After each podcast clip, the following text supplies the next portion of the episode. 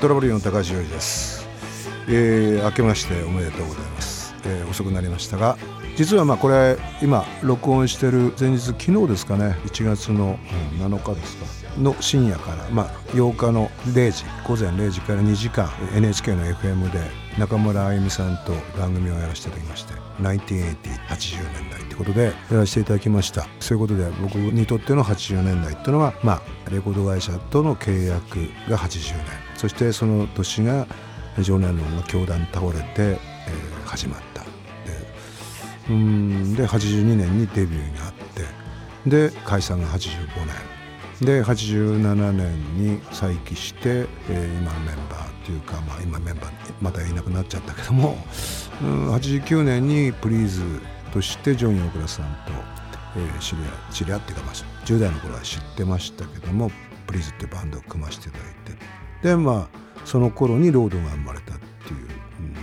うん、まあ激動の10年間だったなっていうふうに、えーまあ、昨日もラジオの中で話させていただいたんですけども昨年、えー、本当に多くのメッセージをいただきまして、えー、ジョニー大倉さんの追悼という、ま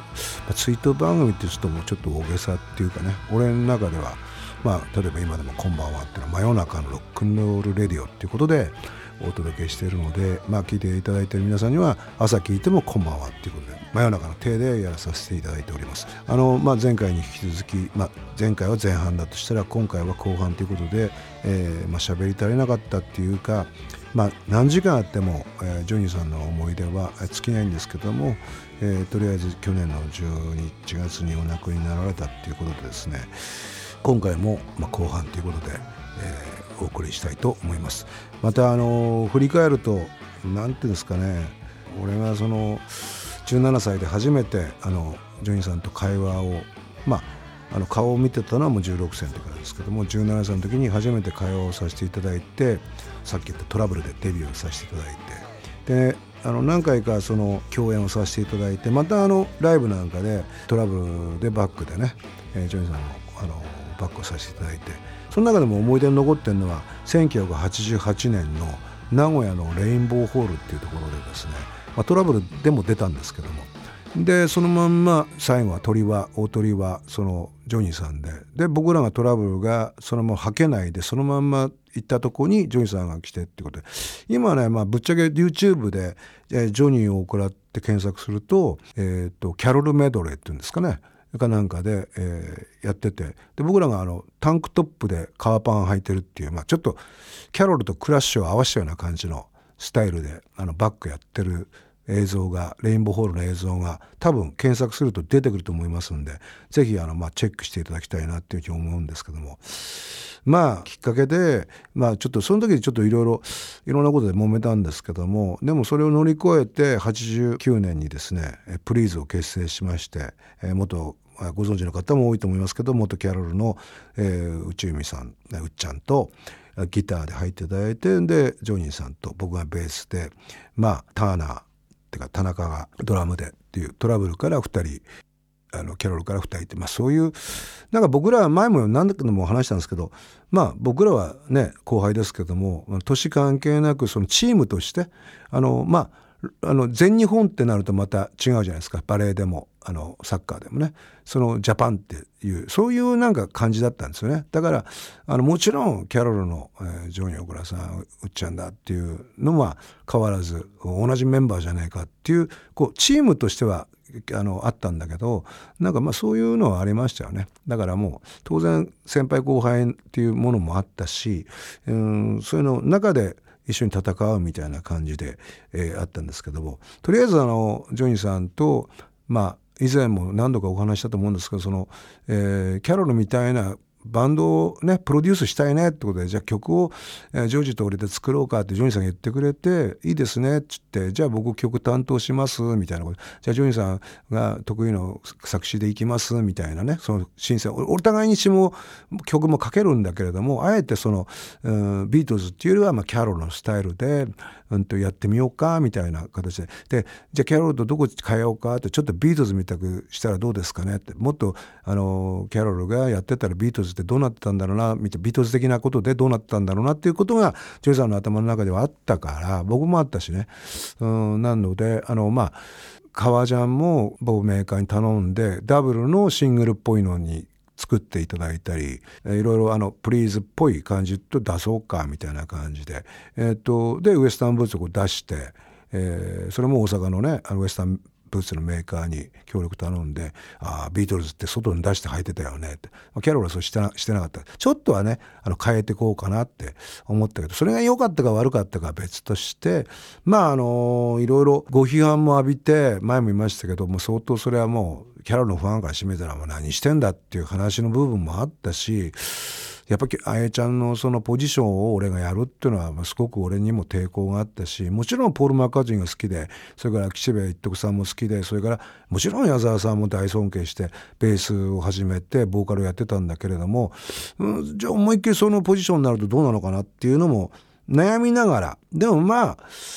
そんなにこう大々的に俺たち天下取ってやろうっていうよりも好きなことやろうよみたいなこのこのなんか少しフットワーク軽くね考えてまあ出てまあもちろん功罪っていうかいいとこも悪いこともあったのかもしれないけど俺らはやりたいことやったってことで、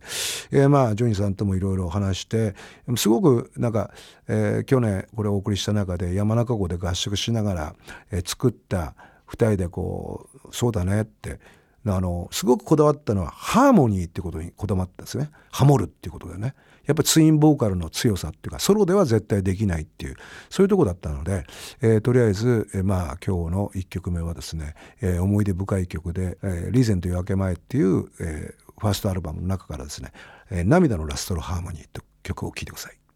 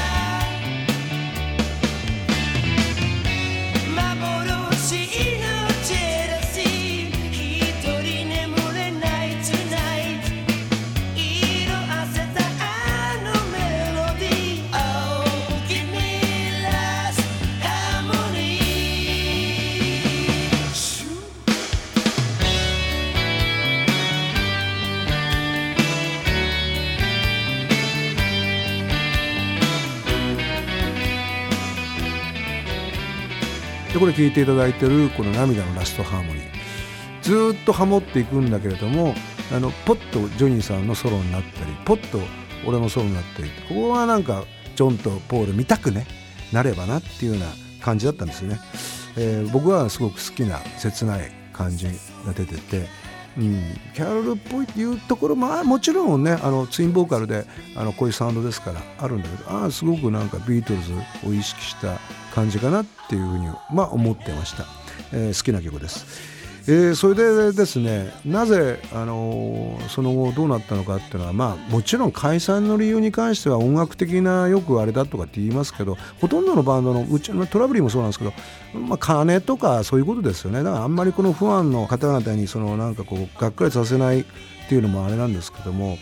やっぱりその、ね、今ねあのジョニーさんが亡くなってえー、僕が一方的にそのことに対してコメントするっていうのは卑怯なやり方というか、ね、生きてる間ではこうだったなあだったねがいいんですけども、うん、卑怯っていう言い方はないけど、まあ、あの3枚目のアルバムが「ニュートラル」っていうアルバムを作ったんですけどこれのきっかけがですね89年とか90年かな、えー、と2年目に入って「チョイス」っていうアルバムを、えー、作ってその時までは本当にあのこれはもうぶドカンと結論から言うと仲良かったんですよみんなメンバーがね。でうんと亀裂が入り始めたのがやっぱりその2つあって1つはやっぱりそのオリジナルが全く浸透していかなかったっていうね地方に行ってもやっぱ結局営業になってしまったっていうキャロルの曲をやってみんながやっぱキャロルの曲聴きたいですよね。そうすると本物のヘイママロックンローを聴いたりっていうことだと思うんですよ。ヘイタクシーを聴いたりっていうことで、まあ、僕それはもう気持ちは重々わかるんだけれども、まあ、僕らとしてはやっぱりそのもちろんキャロルの2人がいるってことでキャロルのナンバー聴きたいわけですね。そのギターやってる人たちも、えー、うっちゃんが弾く「ファンキーモンキーベイビー」とかルイジアンの感想とかもろもろ聞きたいですよね。そうするとどうしてもやっぱ受けというかその営業みたいなことのコンサートはまた違ってたんだけれどもこうイラクに行ったんですよ。イラクに湾岸戦争あった時にその最初のね1989年の終わりからいろいろあってそのアントニオ猪木さんと行こうっていうことになって、えー、プリーズは行ったわけですね。リラクにバグダッドにね。その時にコンサートやってそれもものすごいなんていうのかな戦友っていう形ですごいなんかこう団結したんですよね。ところがね帰ってきてやっぱ現実2週間近く10日ぐらいかな。あのまあ前後空けてった東京を空けてっちゃったのであのジョイさんももちろん事務所を経営して僕も違う事務所の一応社長っていうかまあね、形としてですよ。社長業ってことじゃないんだけど、まあ、プロダクションやってたってことで帰ってきてねで成田からこう迎えが来てマネージャーが迎え来て乗ってそっからちょっと空気がこうグッと変わってきたっていうのかな。それがもう一つの原因で。一つはその営業さっき言ったみたいになってってこうなんかこうやっつけ仕事みたくなってきちゃったっていうことかな。うんともう一つはやっぱりそのイラクに行ってでなんか価値観っていうかやっぱりそこまで死に直面したっていうことではないんだろうけどやっぱり直面したわけですよね僕らがね。その、まあ、自動小銃にしてもこうさっきまで撃ってたような匂いがしてたりそのバグダッドの街の中を歩くとそのやっぱり装甲車がガーッてやってもやる気満々の兵隊がいたり見るとですねこれは戦争止められないんじゃないかなって時の自分たちの無力さっていうか無力さっていうかねまあ焦りというかそういうのもあったと思うしその中でも価値観がこう人生に対してガッと変わってきたっていいんだろうかってやっぱりその最初こうお祭りでこうなんか4人で出たけども思うようにいかないというよりは本当にこれでいいのっていう形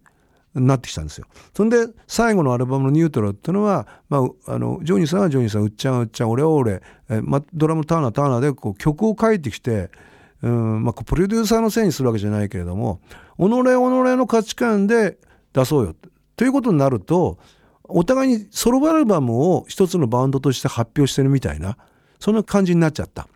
でそれでなんかこう疑心暗鬼になってきてまあこれをちょっと例えるとあまりにもちょっと申し訳ないんだけどもまあポール・マッカートニーがだんだんジョン・レノンに対してこうレッド・イティビの映画を見てお分かりの通りこうだんだん指揮権を取ってきたつまり、まあ、ジョニーさんもいろいろあってレコーディングに合ってないんですよ。3枚目のアルバムってのは1回持ってないかと12回はすれ違ったような感じだったけど一緒にレコーディングしてないっていうね。これがもう致命的ですよねバンドとしてみたら。別々に録音するっていう。あ本当にお互いにそこまでビートルズ好きなんだっていう。からビートルズがやりたかったことっていうのをその悪い方向っていう意味じゃないんだけどもその